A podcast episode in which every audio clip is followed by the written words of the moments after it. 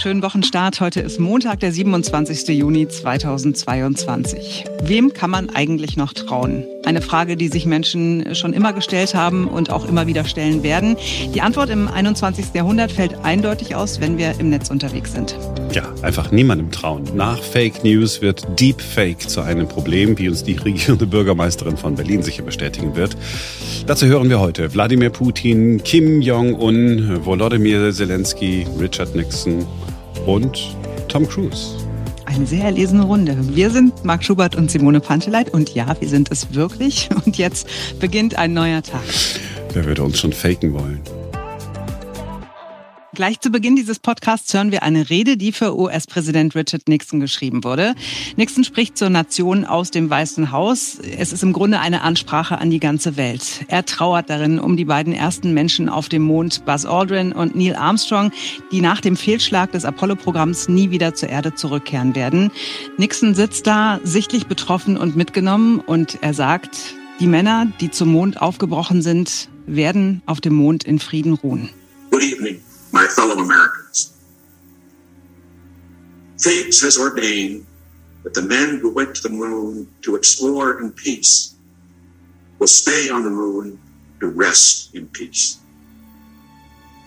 These brave men, Neil Armstrong and Edwin Aldrin, know that there's no hope for their recovery.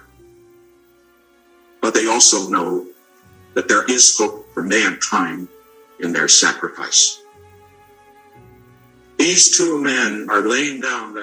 Das Video dieser Rede findet ihr bei YouTube und der Punkt ist, diese Rede ist tatsächlich geschrieben worden. Man wollte im Weißen Haus 1969 vorbereitet sein für den Fall, dass wirklich etwas schief geht. Aber diese Rede hat Nixon nie gehalten.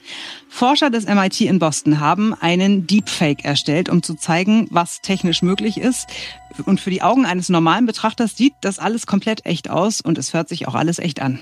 Ja, ziemlich gut geworden. Haben wir euch äh, mal verlinkt, äh, das YouTube-Video. Da gibt's einen TikToker, der hatte einen enormen Erfolg mit einem Deepfake von Tom Cruise. Ähm, es sieht in diesen Clips äh, wirklich so aus und hört sich auch wirklich so an, als würde Tom Cruise auftreten und äh, ziemlich aufgekratzt erzählen, zum Beispiel, wie ihm der damalige Sowjetpräsident Gorbatschow einen Witz erzählt hat.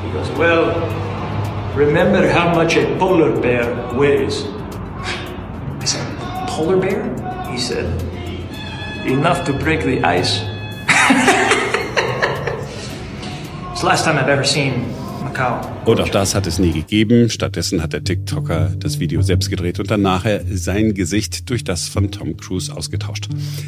Das sind alles aufgezeichnete Deepfakes. Es war also nicht live. Aber wenn es möglich ist, dass Computer Bilder neu berechnen, dann ist es nur eine Frage der Rechenleistung, bis sie das auch in Echtzeit tun, also live machen. Die meisten von uns haben das noch nicht gesehen. Zu den wenigen Auserkorenen, die einen mutmaßlichen Live-Deepfake erlebt haben, der wirklich realistische äh, Deepfake soll es gewesen sein.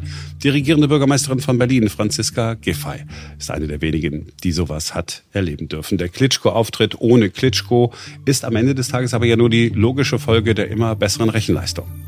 Ein iPhone von heute könnte, was die Rechenleistung angeht, 120 Millionen Apollo-Missionen steuern. Krass, oder? Wissenschaftler haben die Leistung des Bordcomputers von damals mit den Apple-Modellen verglichen. Selbst die Ladegeräte von Smartphones, da sind ja auch kleine Chips drin, haben mehr Rechenleistung als der Computer der Mondlandefähre von damals. Und mit dieser Rechenleistung lässt sich einiges anstellen. Da gibt es zum Beispiel die App Reface, hat bei Apple eine Bewertung von 4,8 Sternen. Ja, was steht da in der Beschreibung? Reface ist die beliebte Face Swap App. Face Swap, das ist das, was in dem Tom Cruise Video passiert ist. Man nimmt sein eigenes Gesicht und ersetzt das äh, durch was anderes. Und dann steht da noch, Refaced ist auch fortschrittlich, lustig und sehr bekannt. Dazu kommen täglich Unmengen von neuen Videos und ähm, es wird dich umhauen, wie realistisch du mit Reface Gesichter bearbeiten kannst. Mit der Reface App kannst du ein beliebiges Gesicht ausschneiden und dafür dein Gesicht einfügen. So tauschst du dein Gesicht mit Promis und bist plötzlich selbst in einer bekannten Serien- oder Filmszene zu sehen. Sei ein Zauberer oder ein Popstar oder ein Betrüger. Betrüger stand da nicht. Das ist nur eine der Apps, äh, die sowas kann. Das kann natürlich auch lustig sein. Äh, ich hoffe allerdings, äh, dass jetzt nicht Menschen auf den Gedanken kommen, oh, es ist ja wirklich so lustig, da irgendwelche Videos basteln und mir schicken. Ähm, Videos belasten mich ähnlich stark wie Sprachnachrichten. Aber, das, ja, aber es ist natürlich nicht alles nur ein Spaß, denn für Kriminelle ist das auch ein super Ding. Es lassen sich zum Beispiel gefälschte Pornovideos herstellen, mit denen man Menschen erpressen kann. Das Innovation Lab von Europol hat gerade erst im April dieses Jahres seinen Bericht zu Deepfakes aktualisiert. Darin wird eine Studie vom Dezember 2020 zitiert. Ein niederländisches Unternehmen hat 85.047 Deepfake-Videos entdeckt. Alle sechs Monate verdoppelt sich diese Zahl.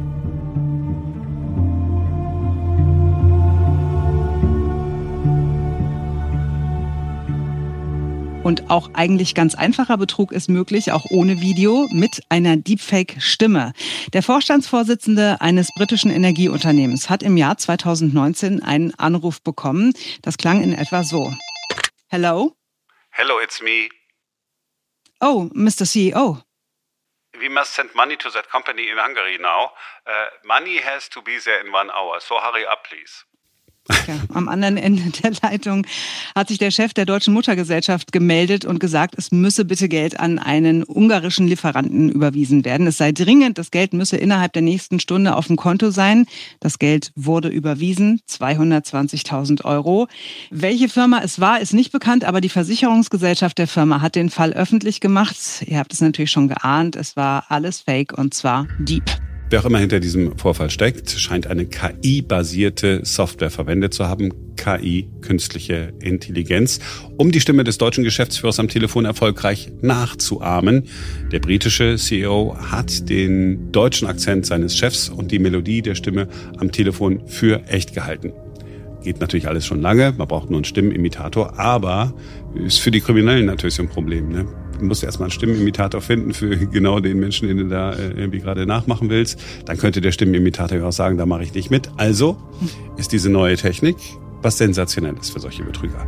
Ja, und auch bei Video-Ident-Verfahren könnten Kriminelle etwas erreichen, haben es angeblich auch schon. Also, man ist ja da per Video kurz zugeschaltet, hält seinen Ausweis in die Kamera und natürlich auch sein Gesicht brauchen äh, nicht viel Vorstellungskraft. Wenn Franziska Giffey eine halbe Stunde lang mit einem gefakten Klitschko spricht und nicht merkt, dass das nicht ist, dann äh, wird es wohl kein Problem sein, die Gesichtserkennung in einer kurzen Videoschalte bei diesem Ident-Verfahren ebenso zu fälschen.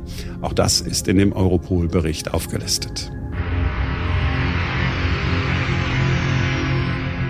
Ja, und da sind wir bei einer Aussage, die Wissenschaftler immer wieder in der einen oder anderen Form treffen. Alles, was technisch machbar ist, wird auch gemacht. Das ist die abgewandelte Form von Murphy's Law. Murphys Gesetz sagt ja im Prinzip das Gleiche, nur eben negativ formuliert. Es geht zurück auf den amerikanischen Ingenieur Edward A. Murphy Jr. und das Gesetz lautet, alles, was schiefgehen kann, wird auch schiefgehen. Hat er im Original aber so gar nicht gesagt. Das Original war, wenn es mehrere Möglichkeiten gibt, eine Aufgabe zu erledigen und eine davon in einer Katastrophe endet oder andere unerwünschte Konsequenzen nach sich zieht, dann wird es jemand genau so machen.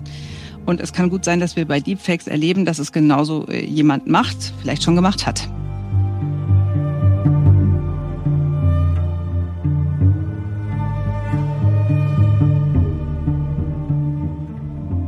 So hören wir aber nicht auf. Es gibt ja nicht nur Murphy's Law, es gibt auch Ephraims Law, die sagt das Gegenteil.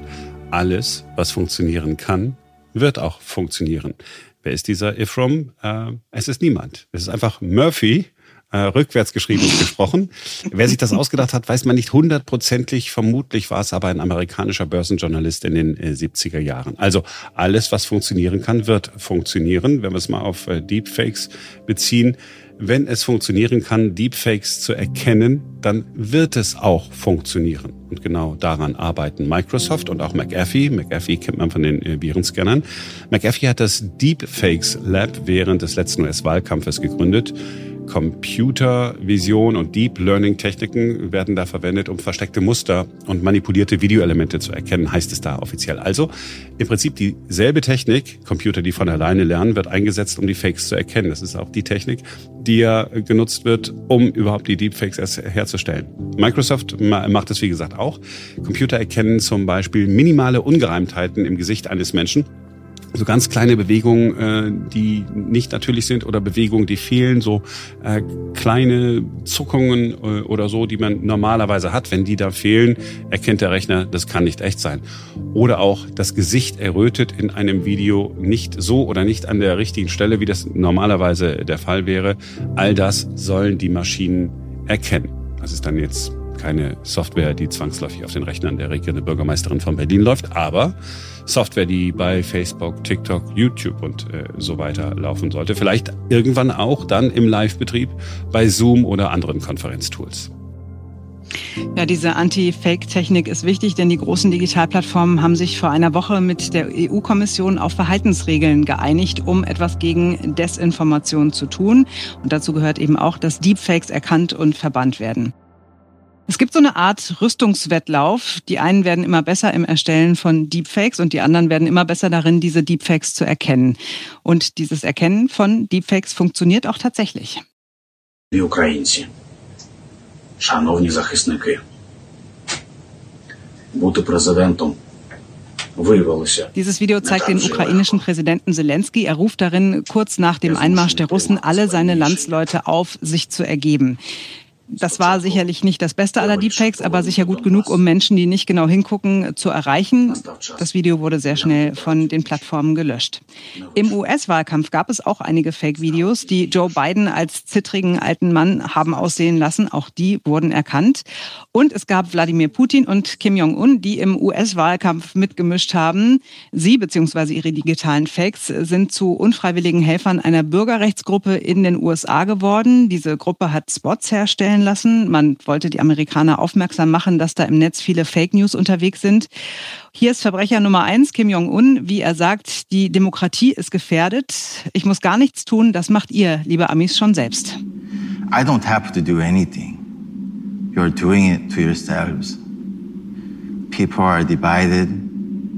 Your voting districts are manipulated. Voting locations are closing, so millions can't vote. Is it not hard for democracy to collapse? All you have to do is nothing. Und dann noch, weil man so selten die Stimme von Wladimir Putin hört, wie sie nicht lügt, äh, der nächste Verbrecher, Fake Putin, spricht die Wahrheit aus. America, you blame me for interfering with your democracy, but I don't have to. You are doing it to yourselves. Polling stations are closing, you don't know who to trust, you are divided. There are strings we can pull, but we don't have to. You are pulling them for us. Ähm, wer hätte das gedacht, dass wir mal äh, mit Putin diesen Podcast beenden? ähm, das war's für heute. Wir sind morgen wieder für euch da, denn dann ist wieder ein neuer Tag. Schönen Montag euch.